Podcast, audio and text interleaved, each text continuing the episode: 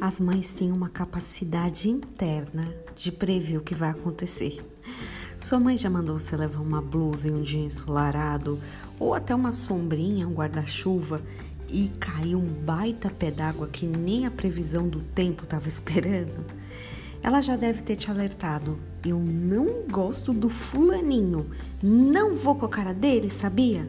Passa algum tempo e você descobre quem era esse fulaninho. Sua mãe, vendo você caindo, que, correndo que nem um louco, já vai prevendo: olha, você vai cair. E tudo isso acontece. Não é sexto sentido, é experiência.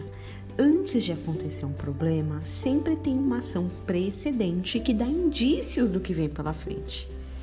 A soberba precede a ruína e a altivez do espírito a queda. Parece até conselho de mãe, né? Mas é de pai. Lá em Provérbios 16, 18, você acha essa, esse verso tão poderoso.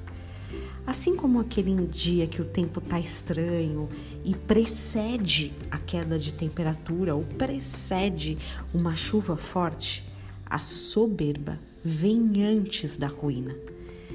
Ao abandonar de uma vez por todas a humildade e embarcar de vez na altivez de espírito, é certo, o próximo passo é a queda.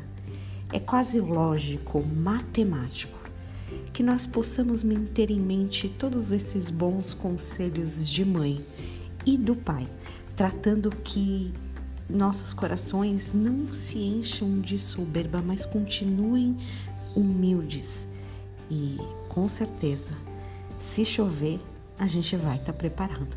Que você tenha um dia abençoado em nome de Jesus.